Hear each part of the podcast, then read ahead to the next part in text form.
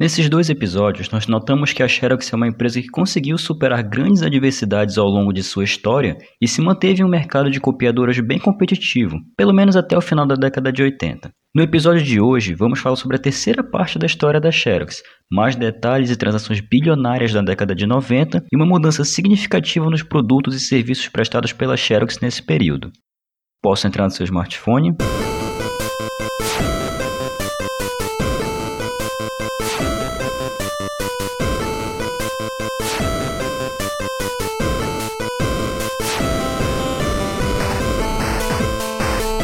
Se você me permite, muitíssimo obrigado. Meu nome é Petros Davi e este é a versão beta sobre a história da Xerox, parte 3. O primeiro dos recados é sobre a Pod Pesquisa 2019. Você pode ouvir no spot a seguir como que você pode participar desse processo. Então, vamos lá.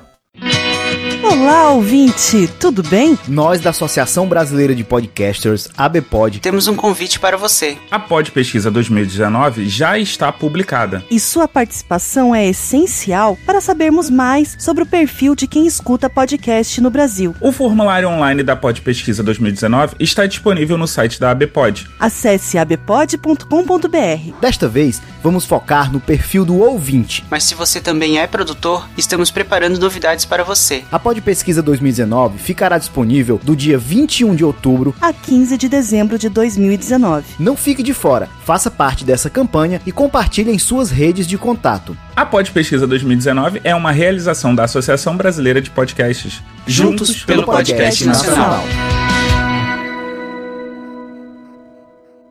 O segundo recado de hoje é sobre um evento que vai ter de podcast no Rio de Janeiro do meu amigo Leonardo Mogli, com quem eu gravo também o podcast Big Tree, que é sobre basquete. Então, vai aí mais um recado dele também. Tá sabendo dessa parada que vai rolar no Rio de Janeiro? Que parada? Essa parada enquanto carioca de podcast. Cara, tô sabendo dessa parada não. Melhor tu ficar ligado. E quando é que rola essa parada? 16 de novembro ao meio-dia, no Memorial Municipal Getúlio Vargas. Na cabeça do Getúlio? Essa parada, meu irmão. Ali na Praça Luiz de Camões, sem número, na Glória. Tá sabendo? Pô, já é. ainda vai ter comida. Ah, meu irmão, vou perder essa parada não. Ó, só não esquece de se inscrever no bit.ly barra essa parada, porque vai lotar. Aí, eu não vou ficar de bobeira não. Vou seguir essa parada RJ no Face, no Insta e no Twitter. O terceiro recado, mas não menos importante, é aquele de sempre. Se você quiser ler uma versão em texto desse episódio, você pode acessar através do nosso site, que é a versão beta.confiante com final.com.br. Recados dados, vamos ao episódio de hoje.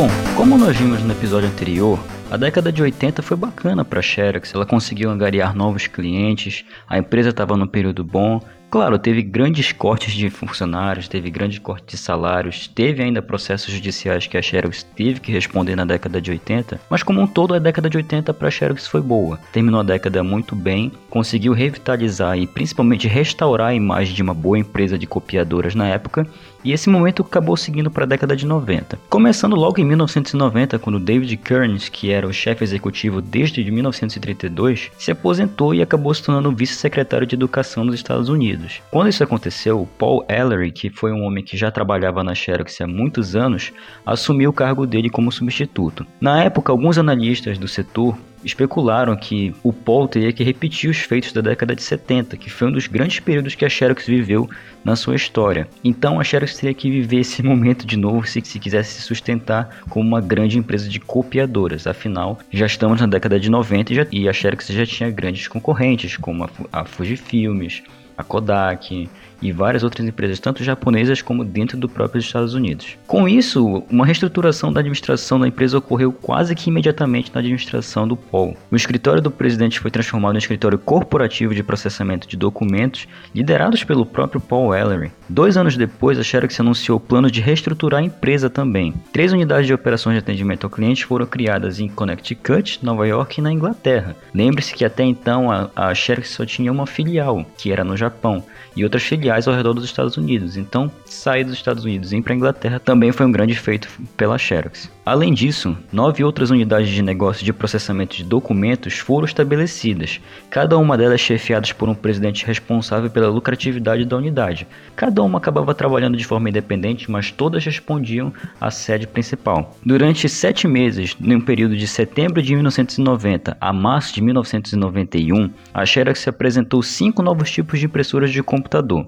A Xerox 4350, a 4197, a 4135, a 4235 e a 4213. Essas impressoras foram projetadas para lidar com uma grande variedade de escritórios, desde impressão de duas cores até impressão a laser, que já era uma tendência forte nos Estados Unidos. Em outubro de 1990, uma empresa chamada Docutech, que era uma empresa de publicidade, acabou sinalizando para a Xerox a intenção de tirar proveito do que a empresa previa como uma indústria, passando somente de impressão para impressão de, e cópia eletrônica. Nessa época da nova administração da Xerox, a empresa já estava com planos de mudar um pouquinho de ramo. Afinal, até então a Xerox trabalhava somente com impressão, já que outros mercados que ela se meteu, como mercado financeiro, mercado de ações, acabou não dando muito certo e não dando muito lucro para a Xerox.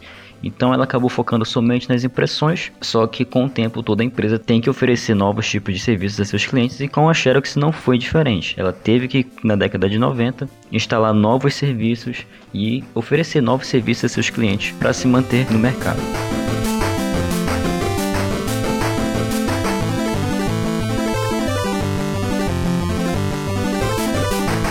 A impressão da copiadora digital em cores foi a Xerox 5775 foi recebida com uma grande expectativa no mercado, e era esperado que ele rejuvenescesse as vendas da Xerox. A Xerox também continuou a atualizar e aprimorar suas máquinas de fax, desenvolvendo um modelo de tamanho pessoal, afinal, naquela época não tinha tantos faxes para usos domésticos, e sim mais para usos corporativos, que poderia ser usado como copiadora e telefone, e desenvolvendo também um papel térmico para fax reciclável. Mas apesar de todas essas renovações e todas essas mudanças por parte da Xerox, ela ainda teve problemas financeiros financeiros e jurídicos que continuaram atormentando ela no início dos anos 90, à medida que as condições econômicas do próprio Estados Unidos pioravam. Após ter um lucro de 235 milhões no quarto trimestre de 1990, a Xerox registrou apenas 91 milhões em lucros no mesmo período do ano seguinte. Foi uma queda muito grande para a Xerox. É, no episódio anterior, no finalzinho da década de 80, você deve se recordar que a Xerox abriu uma divisão dentro da sua empresa que era somente para publicidade,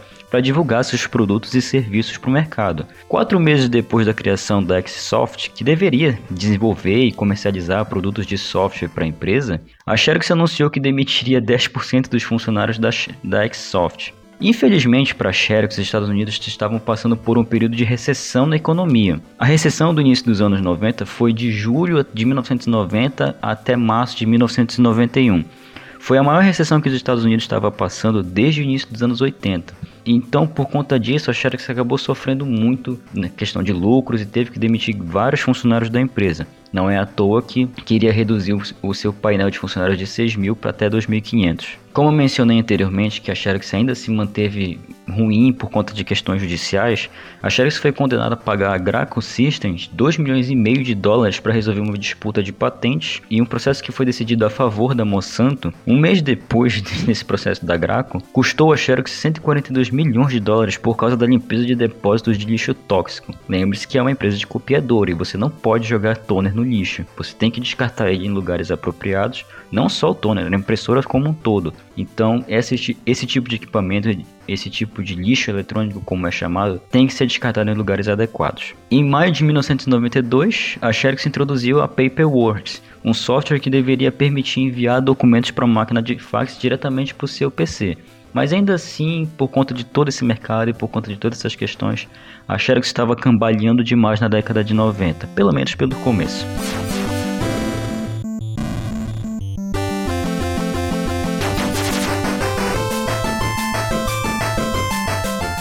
Com esses novos movimentos de recursos, corte de funcionários e novos produtos da Xerox, os produtos da empresa estavam bastante em alta. A Xerox anunciou em 1993, logo em janeiro, que pretendia sair do setor de seguros e outros negócios de serviços financeiros, como eu disse no bloco anterior, não foi um mercado que deu muito certo para a Xerox, então ela acabou focando somente no que era importante para ela, que era a copiadora. No final daquele ano de 93, a Crumb Foster, que foi uma das empresas de seguros que a Xerox comprou na década de 80, foi vendida e foi renomeada para Talangen Holdings e foi reestruturada em sete grupos operacionais diferentes para facilitar a sua venda. Ao sair dos serviços financeiros, a Xerox também estava começando a perder sua imagem de empresa de copiadoras. A Xerox estava tentando mudar o seu nicho de mercado, Afinal, se ela fosse somente copiadoras, ela poderia cair em alguns anos. Em 1994, a Xerox começou a se chamar Companhia de Documentos, não somente de copiadoras, para enfatizar a ampla variedade de produtos de processamento de documentos que a Xerox produzia. Essa mudança não só se refletiu nos produtos dela, uma nova logo incluía um X vermelho que foi parcialmente digitalizado, representando a mudança da empresa das tecnologias analógicas para digitais. Vários novos produtos digitais foram desenvolvidos nos próximos anos pela Xerox, incluindo copiadoras digitais que também serviam como impressoras, aparelhos de fax e scanners o que era o início das impressoras multifuncionais. De 1995 a 1997, a receita de copiadores analógicos ficou praticamente estagnada, até caiu um pouco na verdade, enquanto a receita de produtos digitais teve um crescimento, aumentando para 6,7 bilhões de dólares em 1997. As receitas de cópias de impressão em cores aumentando para 1 bilhão e meio em 1997 em outras empresas, a Xerox começou a focar nesse mercado também. A introdução mais notável aqui pela Xerox foi a DocuColor 40, lançada em 1996, que conseguiu mais de 50% do mercado de copiadoras coloridas de alta velocidade, que eram copiadoras mais para uso corporativo com base na capacidade de imprimir 40 páginas coloridas por minuto. Isso era um número muito grande para a época. O desenvolvimento revitalizado de novos produtos da Xerox resultou na introdução de 80 novos produtos somente em 1997, um recorde na história da empresa e o dobro do número de produtos lançados no ano anterior. Mais produtos da Xerox estavam sendo desenvolvidos para o mercado de pequenos escritórios e até mesmo produtos domésticos. Até então, a Xerox só focava basicamente em empresas, porque era o que vendia. Foi mais ou menos o que aconteceu com a IBM com o tempo. Só que nesse período a Xerox começou a investir em pequenas empresas e até para uso doméstico, com preços baixos o suficiente para que a empresa vendesse cada vez mais seus produtos através de lojas de varejo dos Estados Unidos, como a Amazon, Walmart e vários outros exemplos. Como você pode perceber, a Xerox estava tentando mudar sua imagem como uma empresa de copiadoras e queria ser uma empresa de documentos. A empresa lançou um software de gerenciamento de documentos que era chamado de DocuShare, que foi lançado em 1997, fornecendo um sistema que os usuários pudessem postar, gerenciar e compartilhar informações nas intranets da empresa. Lembre-se que era 1997, então o conceito de redes locais, por mais que já fosse conhecido, por mais que já fosse até um pouco avançado, ainda pecava muito nessa questão de compartilhamento de arquivos. Então a empresa lançou esse software para facilitar esse lado dentro da empresa.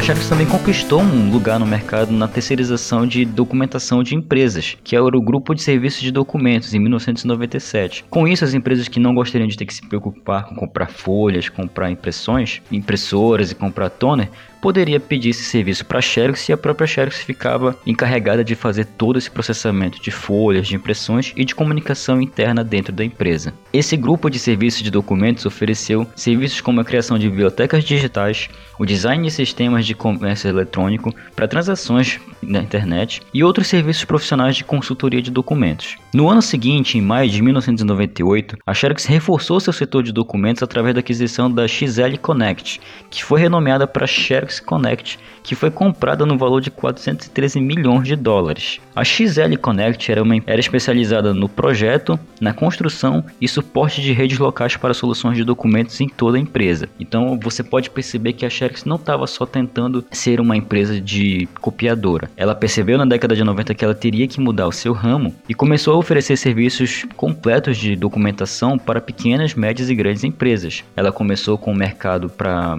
impressões coloridas. Depois disso, fez DocuShare, que é um software para gerenciamento de documentos internos. E agora ela conseguiu comprar mais uma empresa que poderia fornecer serviços para redes locais. Afinal, você não pode conectar uma rede local de qualquer jeito. É indicado que você chame alguém para verificar como essa rede local pode ser feita dentro de uma empresa. Como era esperado, em 1998 a Xerox anunciou mais uma grande reestruturação de funcionários dentro da empresa, pois sua mudança para o mundo digital levou a gastar mais despesas gerais do que seus concorrentes. A empresa eliminou 9 mil empregos nos dois anos seguintes, Apesar desse número parecer grande, esses cortes ocorreram no momento que a Xerox desfrutava de vendas e ganhos recordes, além de um aumento no preço das ações da própria Xerox. Desse modo, a empresa era claramente proativa em manter o impulso que ganhou com um ressurgimento impressionante nos anos 90. Infelizmente, essa maré boa não se manteve por muito tempo e a Xerox enfrentou mais problemas ao final da década de 90, que vão ficar para o próximo episódio.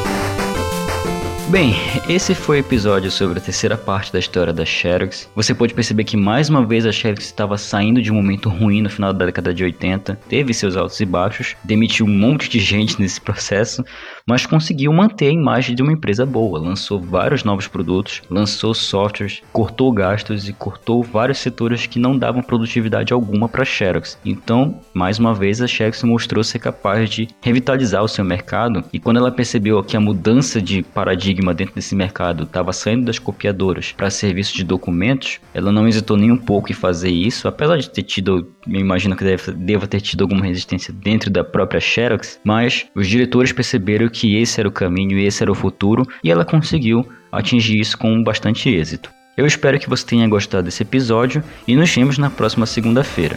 Até lá!